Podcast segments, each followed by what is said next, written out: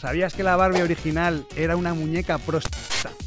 O que el creador de Playboy renunció a su puesto de trabajo en la revista Squire porque no le subieron el sueldo 5 tristes dólares. Soy Rubén Galgo y si te gusta el branding seguramente me conozcas porque he diseñado las marcas de Adeslas, Cepsa o Cadena 100. El asunto es que a partir de ahora tengo un nuevo podcast donde te voy a contar un montón de marcas con historia que se llama Con Marcas y a lo Loco.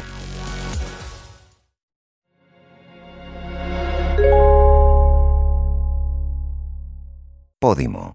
Las mejores historias en audio. Esto es Caso Criminal. Los casos criminales más sorprendentes e inquietantes en exclusiva en Podimo.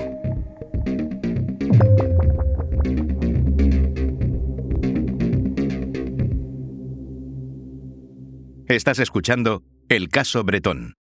Todos los datos recogidos en este podcast han sido publicados por medios de comunicación y en sentencias judiciales.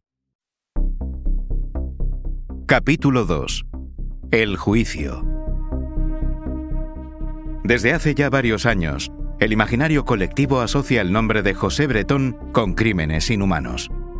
Su simple mención nos evoca a lo peor que las personas pueden tener dentro, al monstruo detrás de la máscara, alguien por quien es imposible sentir compasión.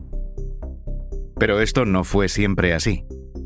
Tras la desaparición de Ruth y José, y por un periodo de casi un año, el caso estuvo completamente bloqueado.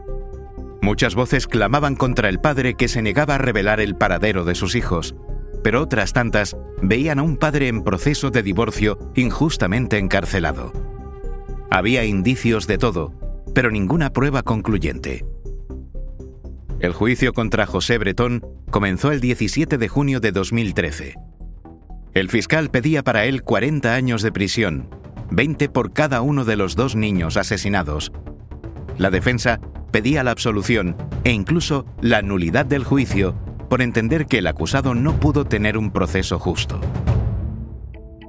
Desde el primer momento, el abogado de Bretón, José María Sánchez de Puerta, denunció ante el juez que se estaba produciendo un juicio mediático paralelo, en el que su defendido ya había sido condenado. Afirmó que cualquier decisión que pudiera tomar el jurado popular, compuesto por siete mujeres y dos hombres, estaría irremediablemente condicionado por el ruido mediático. Pero la acusación tenía desde el principio argumentos más que convincentes, como mínimo, para demostrar que la versión de Bretón era inverosímil. En primer lugar, el hombre siempre mantuvo que perdió a sus hijos en la ciudad de los niños de Córdoba, poco después de las seis de la tarde. Pero las cámaras de seguridad contradicen su versión. Es cierto que José fue grabado conduciendo su vehículo por los alrededores del parque. El problema es que en ese coche iba solo, no había ni rastro de los niños. Ninguna cámara ni testigo pudo ver en ningún momento a los pequeños en aquel lugar. Por el contrario, la acusación contó con una gran cantidad de testigos que declararon contra José Bretón. Uno de los que más peso tuvo fue Juan David López, primo político de Ruth y, según ella, el único amigo de su marido en Huelva. Este visitó a Bretón en prisión meses después de la desaparición de los niños y contó que el preso le dijo hasta en tres ocasiones que había matado a los pequeños. Para lograr esta confesión, aprovechó la amistad que les unía para hacerle creer que estaba de su lado. Le contó que él también se estaba separando de su mujer y que había hecho bien en darle un escarmiento a su prima. La defensa afirmó que ese testimonio carecía de credibilidad por tener grandes contradicciones, aunque sin aclarar cuáles, y por ser un testigo muy subjetivo.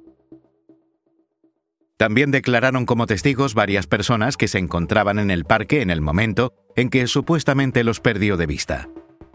Breton mantiene, incluso a día de hoy, que llegó al parque con sus hijos, se sintió cansado y se apoyó en una barra de ejercicios un momento.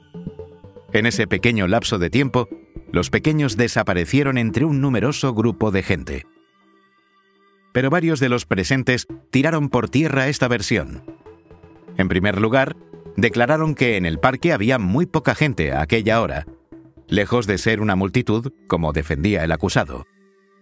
Varios coincidieron también en que en aquella barra no se apoyó nadie en ningún momento, y a muchos les sorprendió la calma que mostraba mientras sus hijos acababan de desaparecer. Otros testigos, conocidos de Bretón, afirmaron que era un hombre compulsivo y obsesionado con la limpieza, que jamás tomaba el transporte público ni se sentaba en bancos al aire libre. Es decir, alguien que bajo ninguna circunstancia se apoyaría en una barra metálica en un espacio público. El tiempo también estaba en su contra. Desde que se comunicó con su hermano por última vez antes de la desaparición, hasta que le volvió a llamar para contarle lo sucedido, pasaron poco más de diez minutos. Es decir, ese es el tiempo que tuvo para llegar al parque, perder a los dos pequeños, buscarlos y dar la señal de alarma.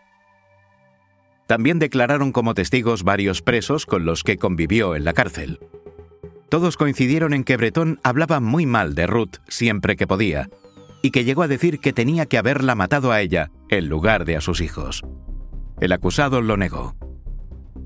En todo momento, Bretón defendió ser un buen padre y dijo que había estado esperando con ansia el fin de semana para poder pasarlo con sus hijos.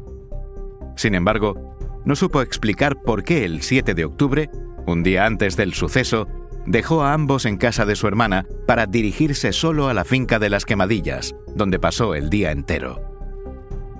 Los testigos se siguieron acumulando. Varios empleados de una gasolinera confirmaron que Bretón adquirió 270 litros de gasoil poco antes del suceso. Bretón dijo que los compraba así para ahorrarse algo de dinero, ya que su coche gastaba mucho, aunque se demostró que bastaba con un depósito lleno para ir y volver de Huelva a Córdoba. Otro de los puntos clave de la investigación era el fuego.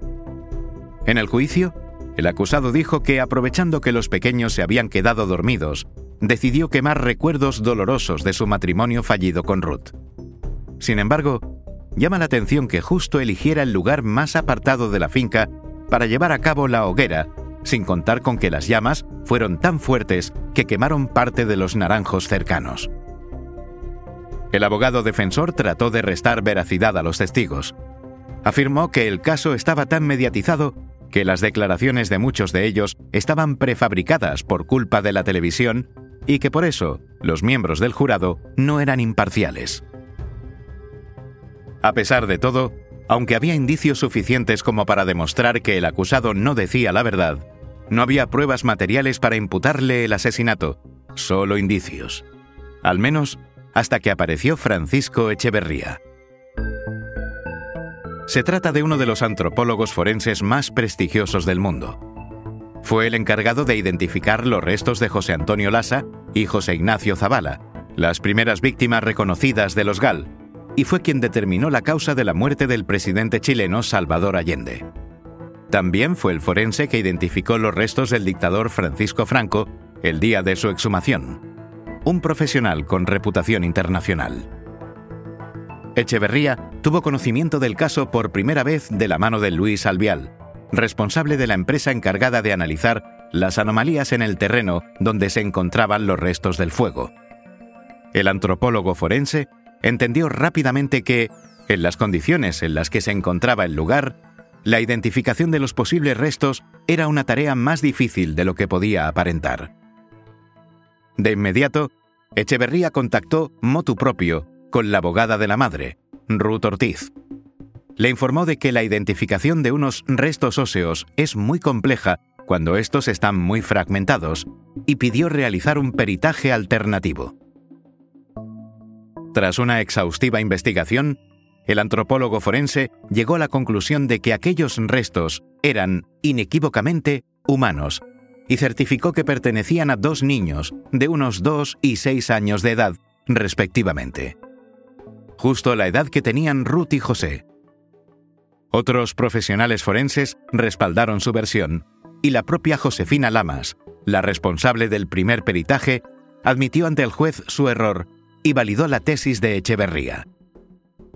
Después de meses de búsquedas infructuosas y de indicios, por fin se pudo probar que José Bretón incineró los restos de sus hijos en la finca de las Quemadillas el 8 de octubre de 2011. El caso parecía visto para sentencia. Pero todavía quedaba un último escollo al que la defensa se agarró como a un clavo ardiendo. La ruptura de la cadena de custodia. La cadena de custodia se compone de una serie de procesos que se dan desde que la policía se incauta de una determinada prueba hasta que ésta es usada como prueba en un juicio. Básicamente implica que esas pruebas deben ser recogidas con equipos que prevengan su manipulación, con un registro, identificación y marcado claros, con precintos de seguridad que aseguren que no han sido manipulados, y el transporte seguro hasta el lugar donde el especialista proceda a su análisis. Fue este último punto el que presuntamente fue vulnerado. La defensa sostiene que los restos óseos que recogió Josefina Lamas en el primer peritaje y los que analizó en el juicio Echeverría no eran los mismos. En su declaración, Lamas afirmó que la hoguera fue manipulada antes de que ella pudiera realizar su peritaje, ya que varios elementos no estaban en el mismo lugar que en las fotografías tomadas por la policía. Además, contó haber escuchado a un miembro de la policía científica que los huesos se habían ido de copas, en alusión a que, entre el 26 de julio y el 3 de agosto, habían sido trasladados de la comisaría donde se custodiaban hasta un bar, donde supuestamente Echeverría analizó las muestras por primera vez. El antropólogo forense se mostró sorprendido por sus palabras y negó no solo la historia del bar, sino además haber visto siquiera los huesos antes del proceso. Sin embargo, la defensa insistió. El abogado de Bretón no entendía cómo era posible que el peritaje inicial de Lamas indicase que todos los restos óseos eran de animales, mientras que el de Echeverría dijera justo lo contrario, que absolutamente todos esos huesos eran humanos. Tras tres días de deliberación, el 12 de julio de 2013, el jurado popular declaró, por unanimidad, culpable a José Bretón del asesinato de sus hijos Ruth y José. El juez lo condenó a una pena de prisión de 40 años y a una indemnización de medio millón de euros para la madre de los pequeños. El abogado de Bretón presentó recursos ante el Tribunal Constitucional, el Tribunal Supremo y el Tribunal Europeo de Derechos Humanos al entender que se había vulnerado la presunción de inocencia de su cliente, pero ninguno fue admitido a trámite. Eso sí, la audiencia de Córdoba fijó en un máximo de 25 años de prisión el límite de cumplimiento de su condena. Esta es la historia de uno de los juicios más mediáticos y polémicos de la historia reciente en España. El proceso de un hombre que fue capaz de cometer el crimen más inhumano. Una persona de psicología compleja pero que, como recalcaron los psicólogos que llevaron el caso, sabía perfectamente lo que hacía. No es un loco, es un monstruo.